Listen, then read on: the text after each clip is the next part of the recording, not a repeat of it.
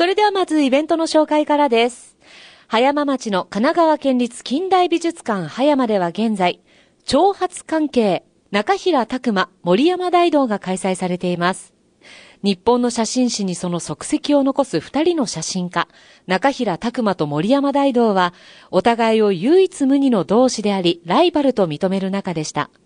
この展覧会では、共に若かりし頃に足しげく通った葉山を舞台に、各時代の写真作品を雑誌などの貴重な資料から振り返り、奇跡ともいえる写真家同士の挑発関係を明らかにしています。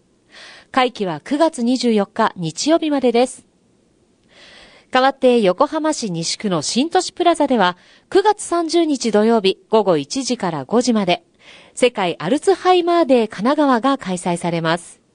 認知症本人大使である神奈川オレンジ大使によるミニコンサートやコラージュ制作の実演などを通じて生き生きと暮らしている認知症の方ご本人の活動を紹介。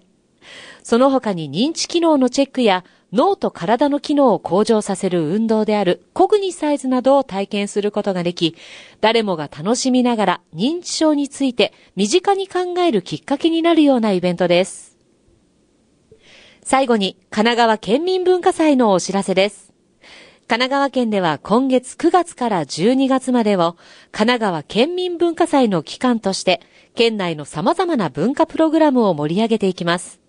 その文化プログラムの一つとして県立青少年センターやブランチ茅ヶ崎2では、現在、障害者が描くアート作品である、ともいきアート常設展示を開催しています。また、9月6日から9月17日には、県民ホールギャラリーにおいて、ともいきアート巡回展示も行います。神奈川県は、ともいきアートサポート事業として、共に生きる社会神奈川県省の理念に基づき、障害の程度や状態に関わらず、誰もが文化芸術を鑑賞、創作、発表する機会の創出や環境整備を行い、共生社会の実現を目指しています。神奈川県民文化祭の会期中にぜひご鑑賞ください。以上ご紹介したイベントの内容など、詳しくはそれぞれのホームページをご覧ください。